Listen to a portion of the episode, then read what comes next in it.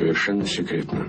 Личное дело фон Штирлица Макса Отто, штандартенфюрера СС, шестой отдел РСХА. Характеристика на члена НСДАП с 1933 года.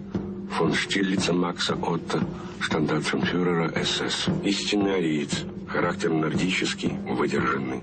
С товарищами по работе поддерживает хорошие отношения. Безукоризненно выполняет свой служебный долг. Беспощаден к врагам Рейха. Отличный спортсмен. Чемпион Берлина по теннису. Холост.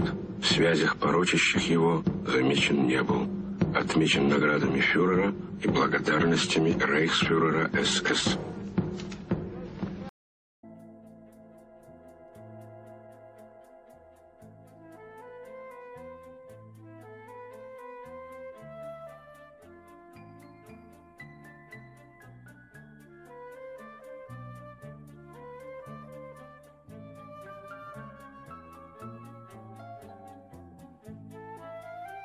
Здравствуйте, дорогие друзья! С вами я, Сергей, и наш подкаст «Нестыдные вопросы о Второй мировой войне». Сегодня даже наше традиционное музыкальное вступление в тему. А наша сегодняшняя тема – советские разведчики в Третьем Рейхе. Поэтому, собственно, в начале была характеристика на Штирлица из фильма «17 мгновений весны». Но прежде чем перейти к сути а, нашего сегодняшнего рассказа, а, я бы хотел рассказать, а, возможно, напомнить про тот проект, с которым наш подкаст давно сотрудничает. Этот проект называется «Деревенская школа». Это такая онлайн-школа, которую придумала моя дочь Маша, и в которой старшие школьники и студенты учат, а младшие и средние школьники, а может быть даже и дошкольники учатся самым разным школьным дисциплинам. Это замечательная а, придумка, потому что все преподаватели там очень мотивированные и очень хорошо знающие свой предмет, и при этом в силу их статуса они а, не очень дорого стоят. То есть этот проект бюджетный. Пожалуйста, а это называется «Деревенская школа», ищите ее в интернете, вот и в описании у меня будет ссылка – а еще у них э, появился тоже подкаст э, деревенской школы. Называется «Дорогу педагогу». И там Маша, ну, фактически берет интервью или разговаривает а, с преподавателями из деревенской школы, студентами, которые рассказывают о своих вузах, как они поступили, как они там учатся, стоило это делать, не стоило. Очень полезная информация, я считаю. Вот я все выпуски уже послушал, они замечательные. Рекомендую вам тоже. Тоже будет ссылка в описании. Опрос э, среди моего семейства э, показал, что из младшего поколения никто не смотрел фильм «17 мгновений весны». Штирлиц — это такой персонаж анекдотов, которые рассказывают алды. Анекдоты при этом бывают смешные, но вообще сейчас анекдоты уже никто не рассказывает. А сейчас мемы, и там в мемах Штирлица почти нет. А зато я посмотрел статистику, относящуюся к фильму «17 мгновений весны», и вот по данным за 1900 ой, простите, за 2022 год, а, фильм «17 мгновений весны» устойчиво удерживает первенство в списке самых популярных фильмов о Великой Отечественной среди телезрителей. Я вот когда делал выпуск о фильмах о Второй мировой войне, кстати, кто не слушал, рекомендую всячески послушать. Так вот, мне этот фильм, собственно, «17 мгновений» даже в голову не пришел. А тут прям первое место.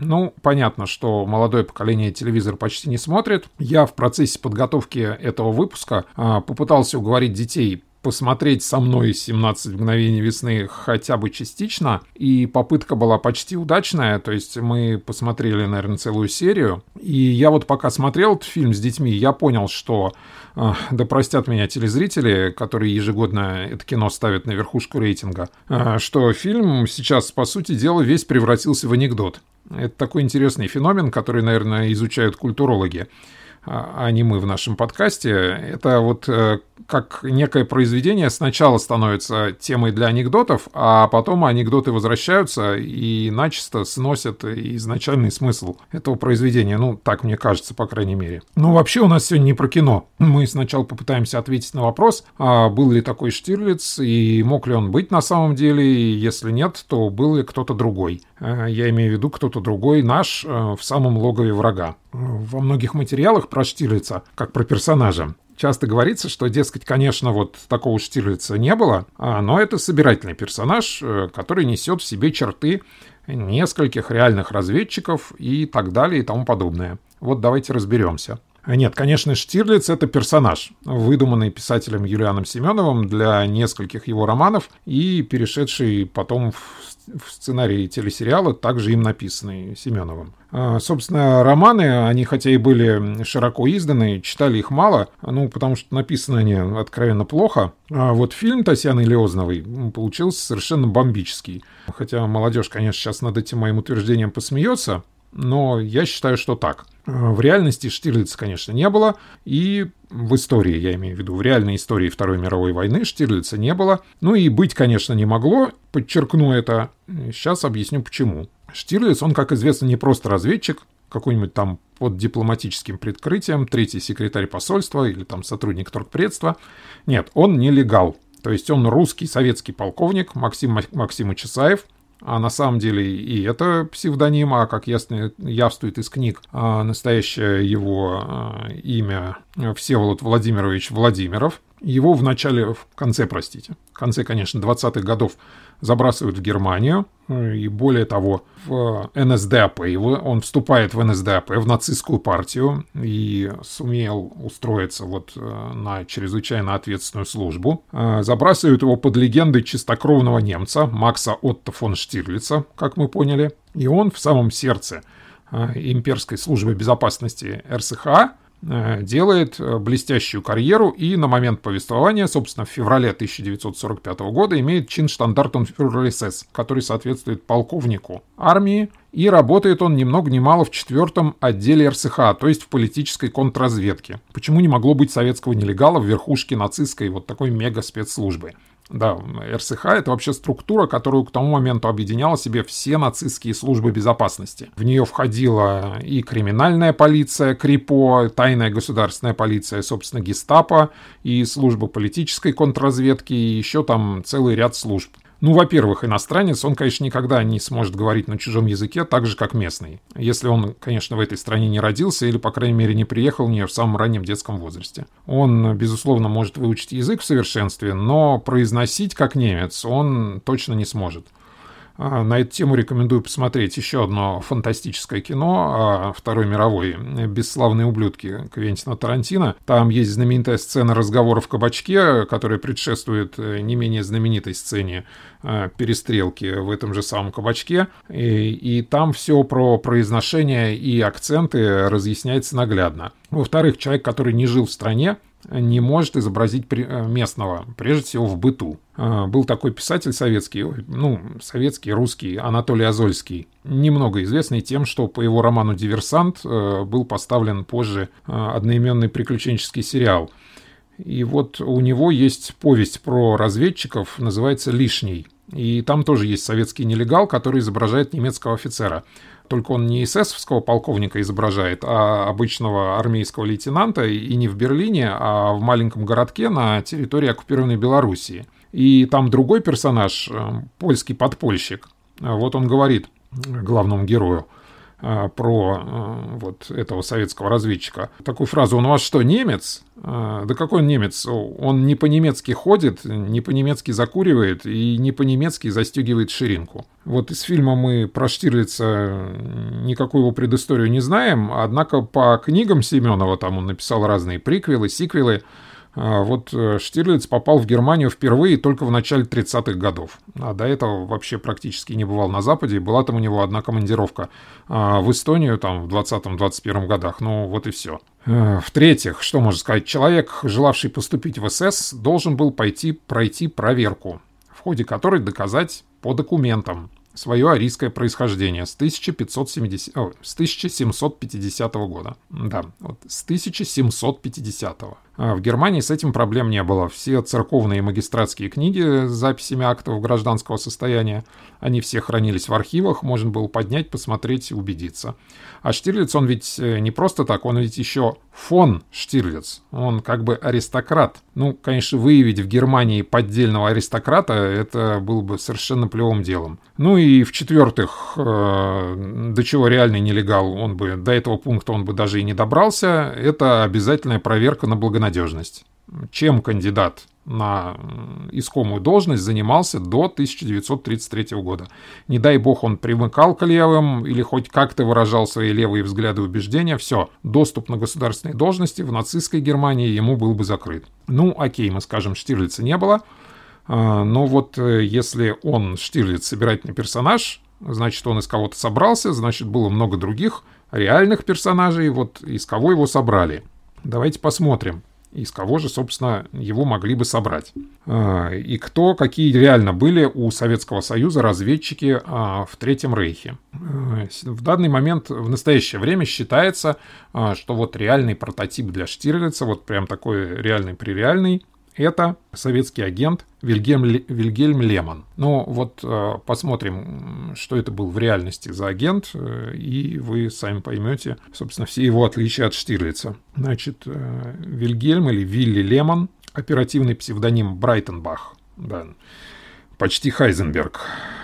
Немецкий полицейский 1884 года рождения, то есть на момент прихода нацистов к власти ему было уже под 50. Э, сотрудник гестапо. Э, обычно пишут, что он э, на пике своей карьеры занимал должность начальника отдела промышленной контрразведки гестапо, но вообще-то нет. Он на какой-то стадии, действительно на пике своей карьеры, одно время непродолжительное, он э, был э, заместителем э, собственно, контрразведывательного отдела, четвертого отдела РСХ, контрразведывательного, заместителем Шелленберга, именно курир, и именно курировал противодействие промышленному шпионажу на предприятиях, на военных предприятиях Германии. Потом ну, по чисто объективным причинам а, мы поняли, да, что он был уже не молодой далеко человек, он всю жизнь страдал диабетом, вот из-за проблем со здоровьем исключительно его понизили в должности, а, вот, и, но тем не менее, мы видим точки совпадения.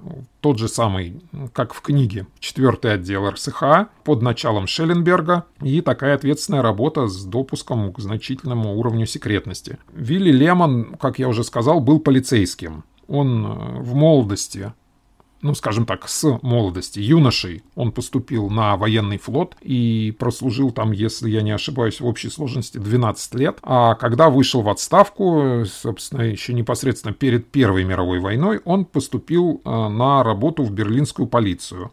И там довольно быстро попал в отдел контрразведки в Германской империи, а затем собственно, в Веймарской Германии, э, в Германской республике, а, вот этими всеми политическими, а, политической, развед... политической контрразведкой, вообще контрразведкой занимались полицейские службы. Вот э, Вилли Лемон был полицейским, а, который работал в соответствующем контрразведывательном отделе в берлинской полиции. Ну, какой-то выдающейся карьеры, как мы понимаем, он в полиции не сделал. Занимал такие, в общем, в целом средние должности, вот, можно сказать, младшие.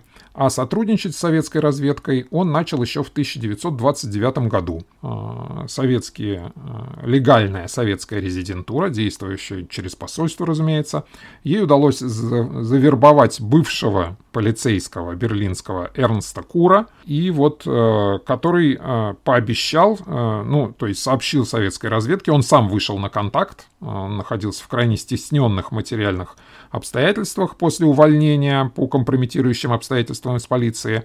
Вот он обратился к советской разведке с предложением, что у него есть обширные связи в полиции, он может передавать какую-то важную информацию, а, а советская разведка, соответственно, ему будет за это платить. И он привлек, собственно, своего друга, действующего полицейского Вильгельма Лемона – Оба они работали за деньги. А, за какие деньги?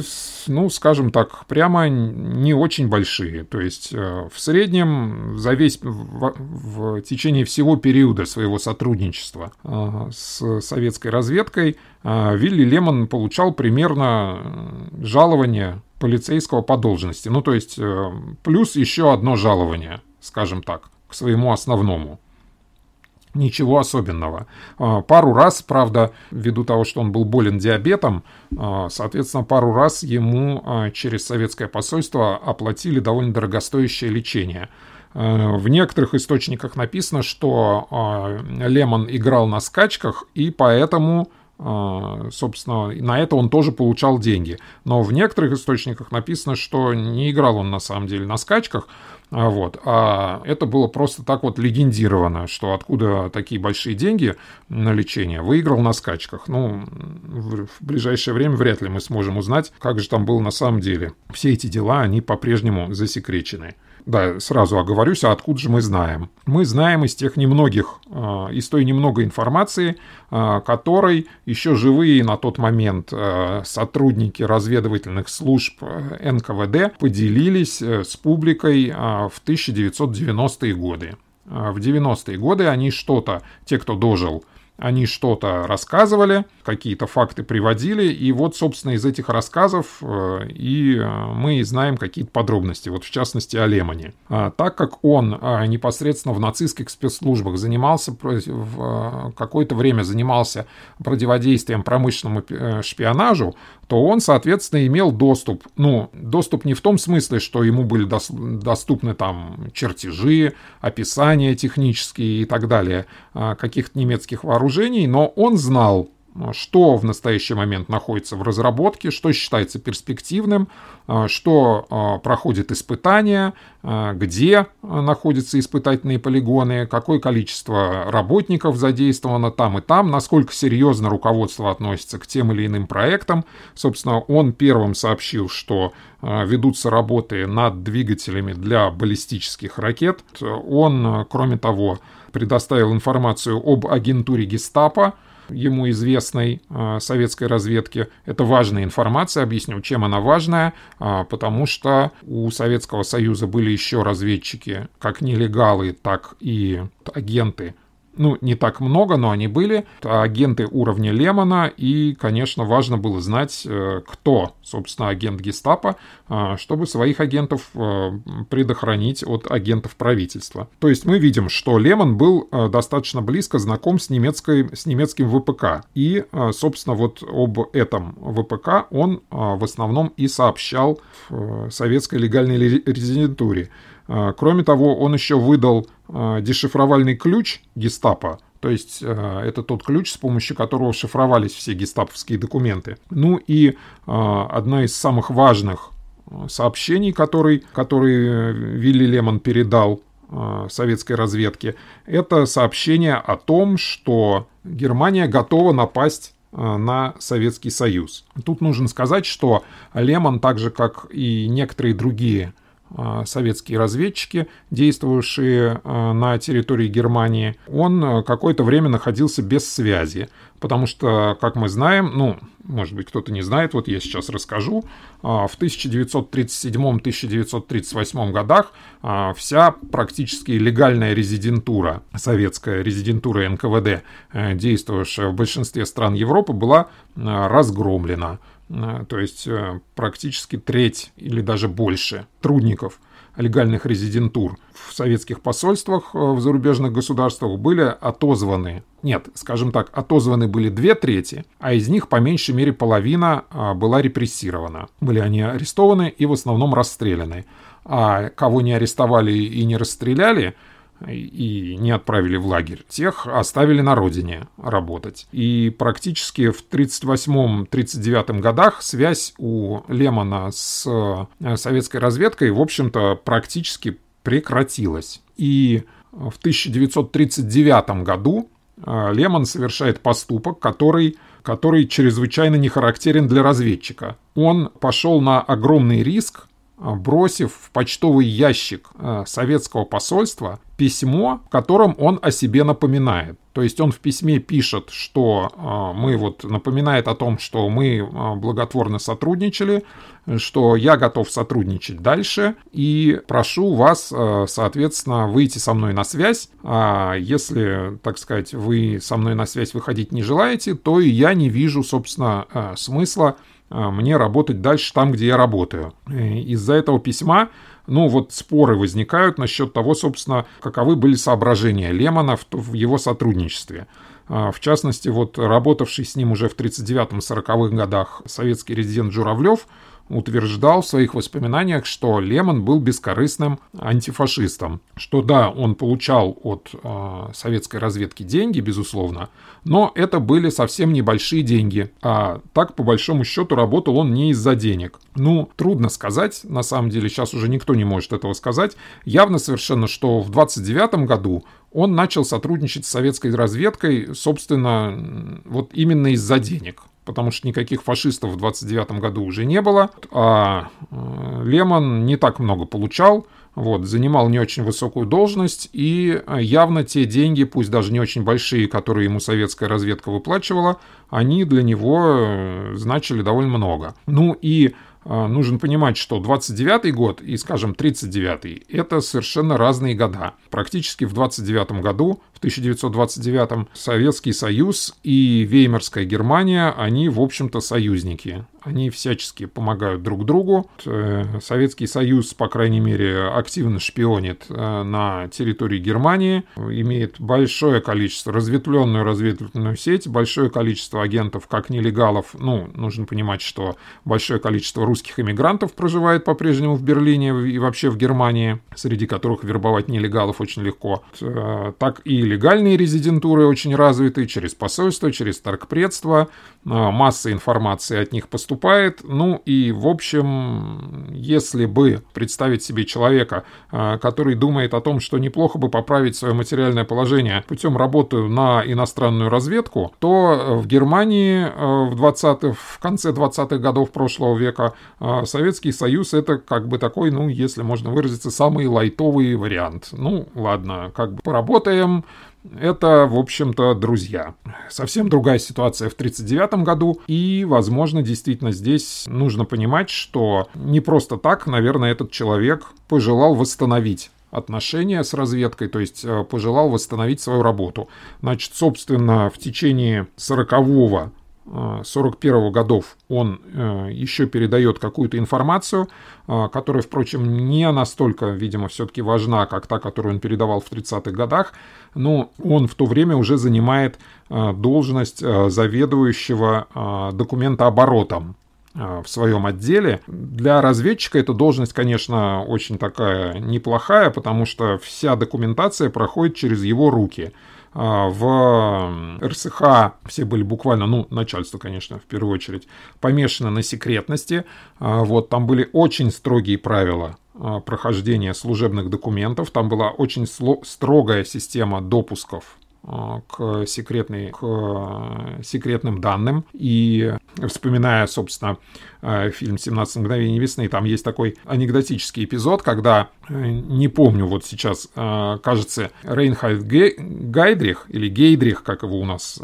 Нет, подождите, Гейдрих тогда... Гейдриха тогда уже убили. Ну, неважно, пусть меня простят знатоки этого фильма, я не такой его знаток, вот. Я помню эпизод, где очень высокий эсэсовский начальник вызывает другого начальника, Э, в должности ни много ни мало группенфюрера СС, э, который только что провалился э, с планом подрыва Кракова. Это у Семенова был еще была еще одна книга «Майор Вихрь».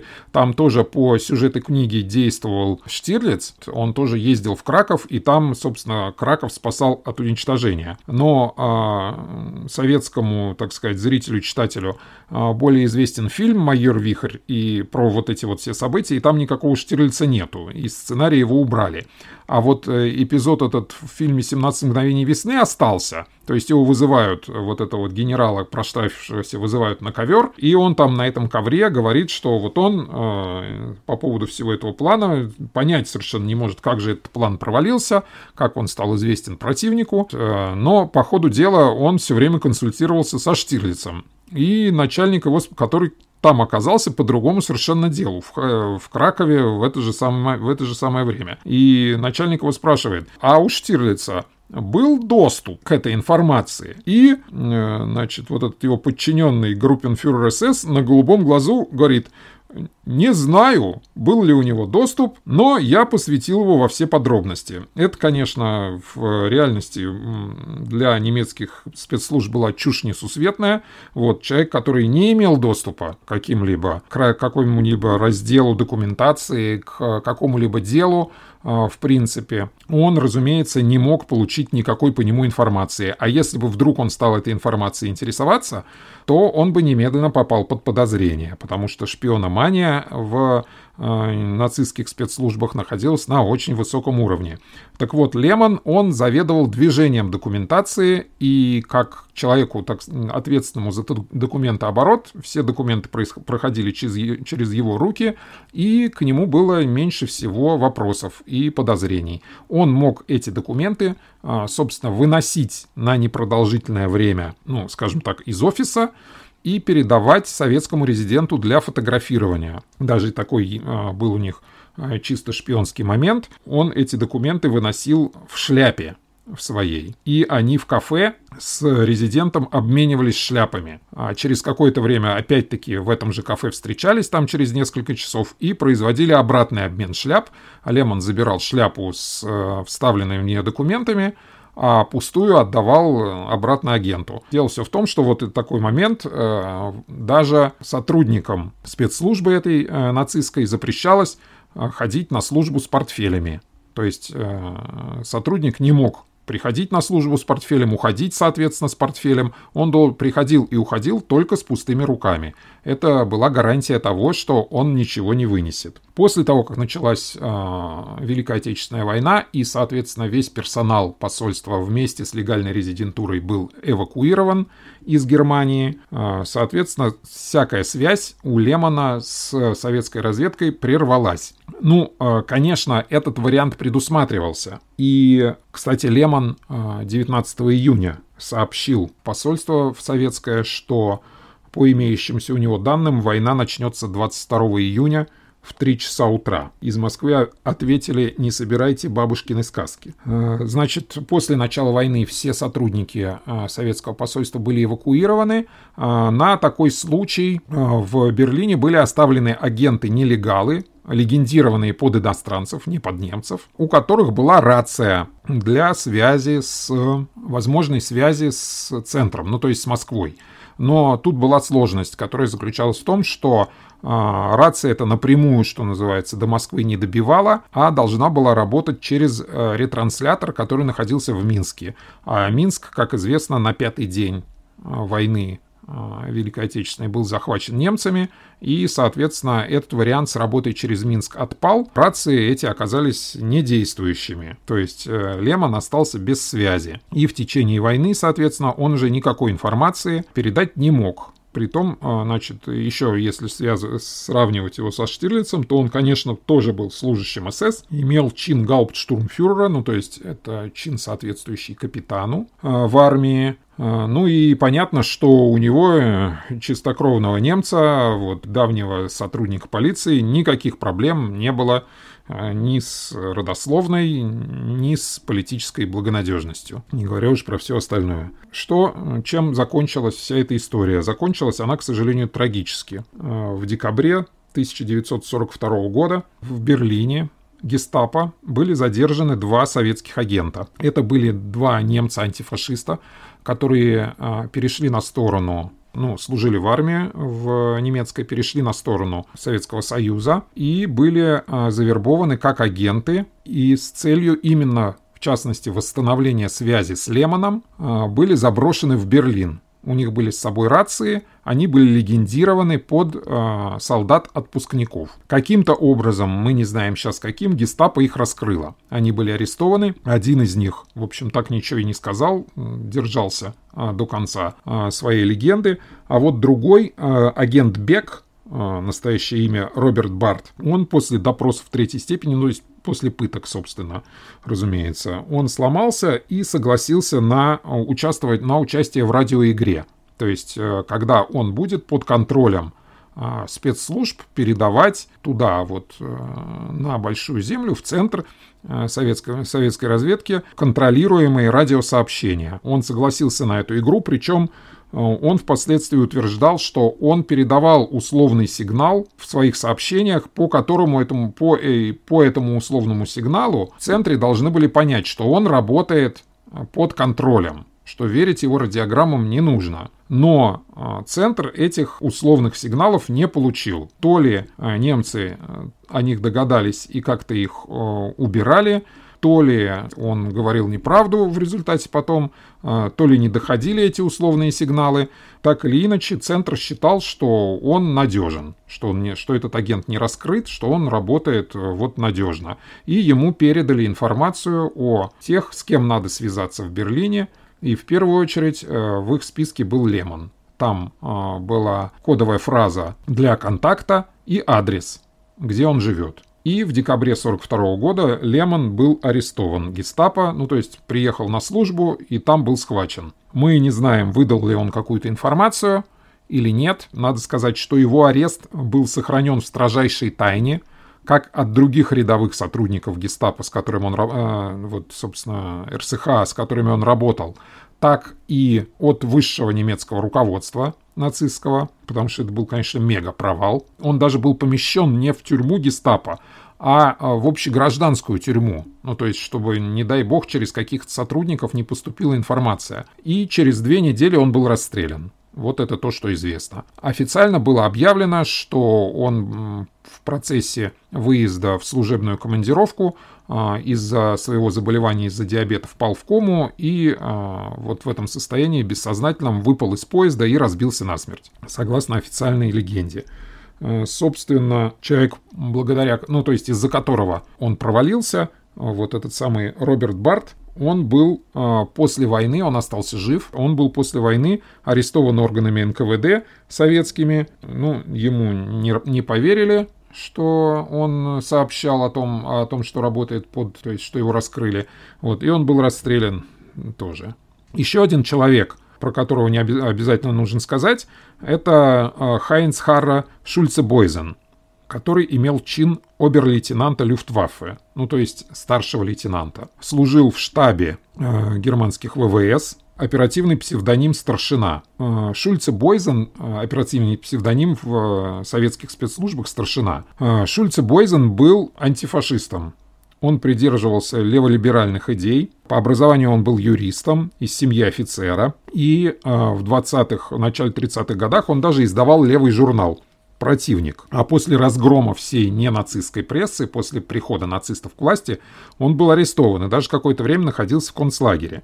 После э, выхода из концлагеря в 1933 году он, он начал учиться летному делу и получил диплом пилота. А в 1934 году, соответственно, был назначен в отдел связи Имперского министерства авиации. Как он туда попал? А, попал он туда благодаря протекции ни много ни мало лично Геринга. Он был женат, не Геринг имеется в виду, а Шульце Бойзен, а, был женат на дочери графини Ойленбург. А графиня Ойленбург а, была близко знакома с Германом Герингом. И она, собственно, своему зятю оказала протекцию, и Шульца Бойзена приняли в Министерство авиации без проверки на благонадежность. Таким образом, антифашист оказался вот э, в штабе немецкой авиации. Работал он в отделе связи, ну, высокого поста он не занимал, соответственно, но какую-то информацию он, безусловно, получал, работая в таком месте. Кроме того, э, Шульце Бойзен примкнул к э, тайной группе противников нацистского режима. Информацию в НКВД он передавал тоже до 1938 года, когда вот начался этот большой террор. Так же, как Лемон, он связь потерял с 38 по 40 год был без связи. И как участник антифашистской э, ячейки, он, собственно, еще участвовал в разного рода акциях. Там, ну вот, листовки они расклеивали, э, антифашистского содержания перед э, какими-то нацистскими праздниками и тому подобное.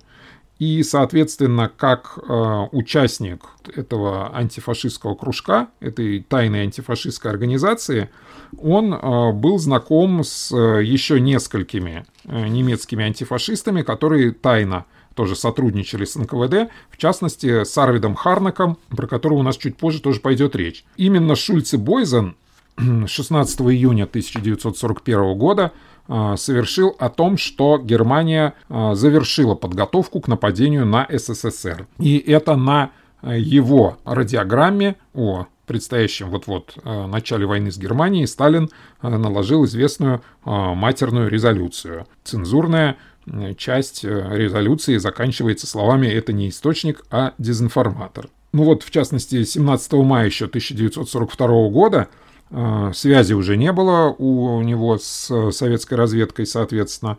Э, вот он с друзьями по антифашистскому подполью плакаты э, расклеил в центре Берлина антифашистского содержания. В июле 1942 года немецкие дешифровальщики Э, смогли найти ключ к советскому шифру, к шифру, который использовался для передачи э, сообщений из Москвы э, на радиостанцию, которая находилась в Брюсселе.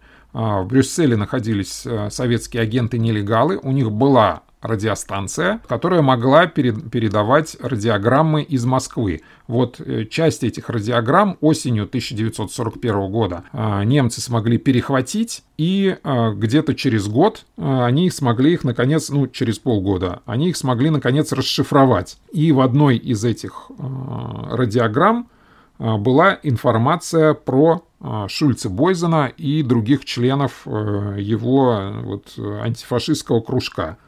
31 августа 1942 года Шульце Бойзен был арестован гестапо, осужден военным судом и повешен в декабре 1942 года. А вот человек, с которым он тесно сотрудничал по антифашистскому подполью, Арвид Харнак, также человек, который всегда придерживался левых антифашистских взглядов, посещал в начале 30-х годов э, СССР, знакомился там с советской промышленностью с 1935 года, ну то есть уже при нацистах начал э, сотрудничать с советской разведкой. А, имел оперативный псевдоним «Корсиканец». И а, ради того, чтобы, так сказать, получать больше информации, ну и больше втереться в доверие, он объявил о своем разрыве с а, прежними взглядами левыми. Ну, кстати сказать, среди нацистов таких было много. Вот, если они не лезли куда-то на какую-то высокую государственную службу, то и хорошо. Вот, и он тоже в 1937 году вступил в нацистскую партию. С 1939 года он находился в контакте с Шульцебойзеном, и, собственно, та самая радиограмма 16 июня 1941 года была передана через него. И он также стал жертвой а, вот этой самой расшифровки а, советского шифра. Арестован был вместе с а, Шульце Бойзеном примерно в одно и то же время и примерно в то же время казнен. И говоря о советских разведчиках, безусловно, нельзя не упомянуть человека, который действительно, ну вот, нельзя не упомянуть того, э, без кого понимание, так сказать, представления о советской разведке было бы неполным. Это, конечно, Рихард Зорге. Рихард Зорге родился в 1895 э, году в Баку, э, где его отец а, работал инженером. А, впоследствии семья, через некоторое время его семья из Баку уехала, вернулась обратно в Германию. В 1914 году а, Зорги поступил добровольцем в немецкую армию. Был ранен на войне, награжден Железным крестом. В госпитале после тяжелого ранения много читал, увлекся марксизмом, ну и, собственно, стал социализмом, э, стал социалистом. В 1919 году а, Зорге а, окончил Гамбургский университет а, со степенью по экономике и тогда же в 19, 1919 году вступил в Компартию, Компартию Германии. В 1925 году, когда коммунистическая партия в Германии была запрещена, он уезжает в Советский Союз, получает советское гражданство и становится сотрудником Коминтерна – ну, собственно, не просто так э, Коминтерна, он со- становится сотрудником иностранного отдела Коминтерна, а иностранный отдел Коминтерна, по сути своей, представлял собой а, партийную разведку. И, и уже из этой структуры, э, такой э, весьма близкой к разведывательной деятельности, он в 1929 году, собственно, переходит на работу в разведывательное управление РККА. То есть, если вот Лемон, он сотрудничал с разведкой НКВД, то есть с политической разведкой, скажем так, то, что впоследствии станет э, первым главным управлением КГБ СССР, э, а еще позже службой внешней разведки, то Зорге э, был сотрудником военной разведки, главного разведывательного управления. Известен он в литературе и в широких кругах как а, агент Рамзай. У него еще было несколько оперативных псевдонимов, но этот вот самый известный. А, и а, до 1933 года Зорги живет и работает в Китае. Может быть, именно поэтому Юлиан Семенов решил своего Штирлица в одном из приквелов к 17 мгновениям весны сделать выходцем из э, немецкой колонии в Шанхае. В 1900, после 1933 года, да, где-то не помню точно в каком году, но после 1933 года э, Зорге уезжает э, корреспондентом, внештатным корреспондентом нескольких э, немецких газет в Японию. Еще когда Зорги живет в Китае, он считается главным специалистом по Китаю и Дальнему Востоку в немецкой прессе. Различные издания ему заказывают аналитику о том, что происходит в Китае и Японии, какая политика текущая у правительства этих государств, э, какие прогнозы и так далее. То есть э, вот по всем таким вопросам обращались к Зорге. Э, авторитет у него был чрезвычайно высокий именно в этом вопросе. И примерно, видимо, с 1939 года Зорги сотрудничает э, с немецкой разведкой. Он не был двойным агентом. А сотрудничество с немецкой разведкой было ему позволено со стороны соответственно, советской разведки, на которой он работал, для э, усиления, собственно, его позиции. Ну, то есть, чтобы уж он никак не мог вызвать э, никаких подозрений. Известную ему информацию о Китае, о Японии он э, передавал немецкой разведке. Ну, понятно, что он как э, журналист, имевший чрезвычайно широкие связи, э, мог узнавать весьма важные вещи и их сообщать. И, кстати, тогда же он вступает также в нацистскую партию. В Японии Зорги становится практически внештатным пресс-секретарем немецкого посольства. Немецкий посол немецкий чрезвычайно а, э, доверял Зорге, и фактически вся документация официальная немецкого посольства, она проходила через его руки.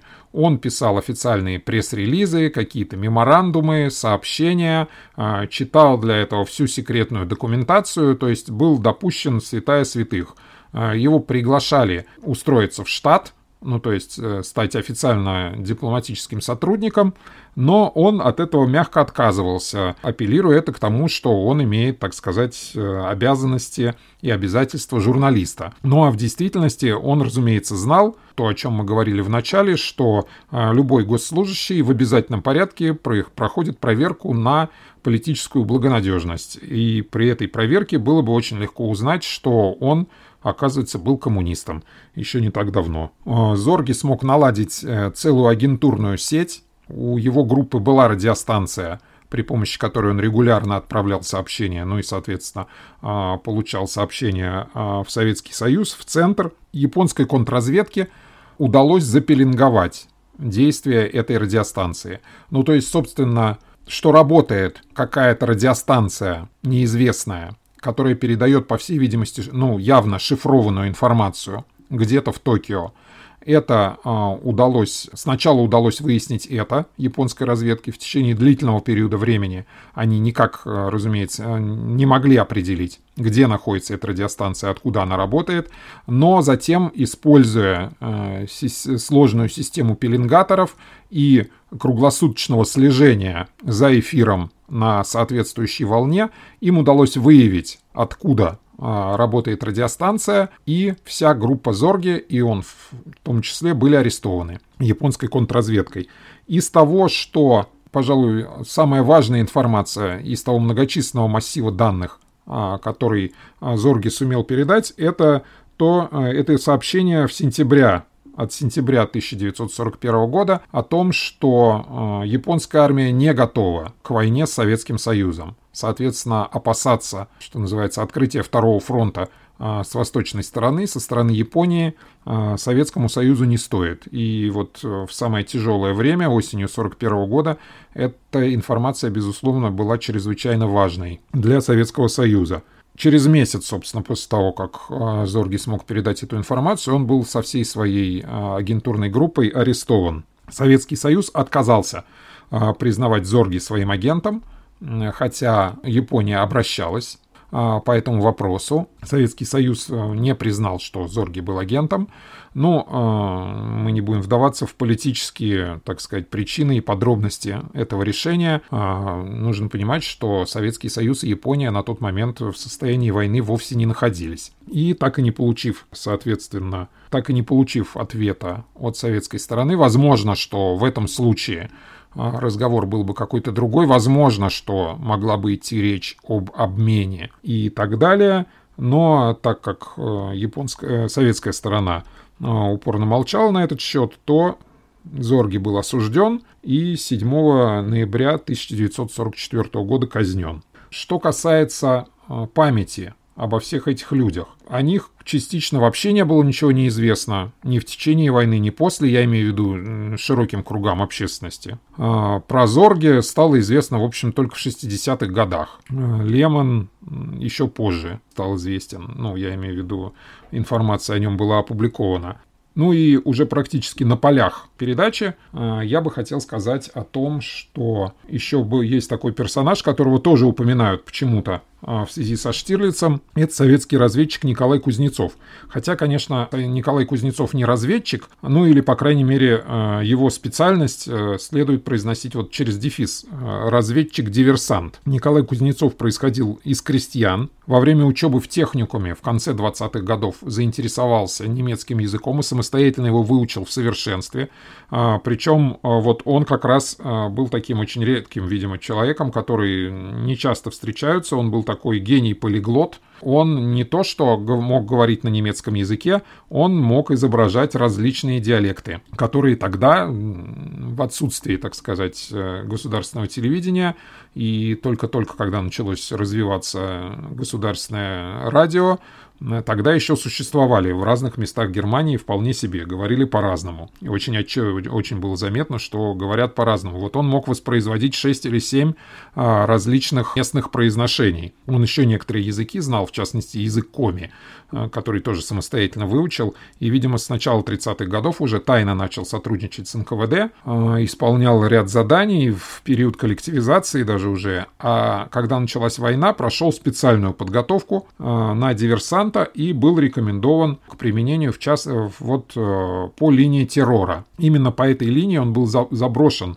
э, в отряд знаменитый, ну, впоследствии знаменитый, когда вышла соответствующая литература, составленный из сотрудников НКВД. Партизанский отряд Медведева в районе города Ровно на Украине. Ровно было столицей, если можно так сказать, э, центром немецкого рейхскомиссариата Украина, и там Кузнецов, легендированный под немецкого обер-лейтенанта, впоследствии Гауптмана, то есть капитана, провел несколько терактов успешных против э, ряда высокопоставленных офицеров из оккупационной администрации. Ну, он весьма убедительно. У него еще был, у него даже жетон был гестаповский, то есть э, жетон э, сотрудника тайной э, полевой политической полиции, что тоже помогало в его легенде. И вот, э, ну, готовилось э, в течение длительного времени покушение непосредственно на гауляйтера Коха, но это покушение так и не состоялось. В 1944 году, когда он выходил с группой партизан, пытался выйти на советскую территорию, перейти линии фронта, так точно и неизвестно, что же произошло, но на оккупированной территории он, скорее всего, погиб в бою. Вот, то, что я сегодня попытался вам рассказать о нереальных и реальных разведчиках советских в Третьем Рейхе. Думаю, что и надеюсь на то, что эта информация была весьма полезной в русле всего нашего подкаста. Пожалуйста, слушайте нас дальше. Мы будем продолжать выходить. Удачи!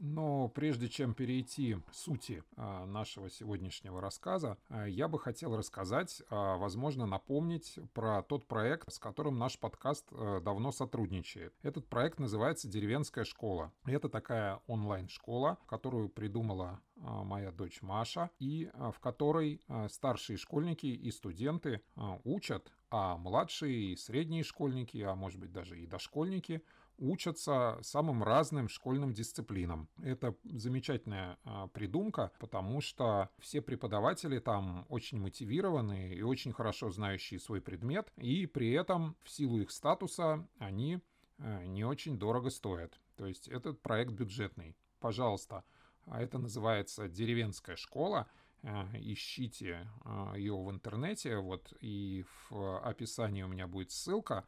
А еще у них э, появился тоже подкаст деревенской школы, называется «Дорогу педагогу», и там Маша, ну, фактически берет интервью или разговаривает а, с преподавателями из деревенской школы, студентами, которые рассказывают о своих вузах, как они поступили, как они там учатся, стоило это делать, не стоило, Э, очень полезная информация, я считаю. Вот я все выпуски уже послушал, они замечательные. Рекомендую и вам тоже. Тоже будет ссылка в описании.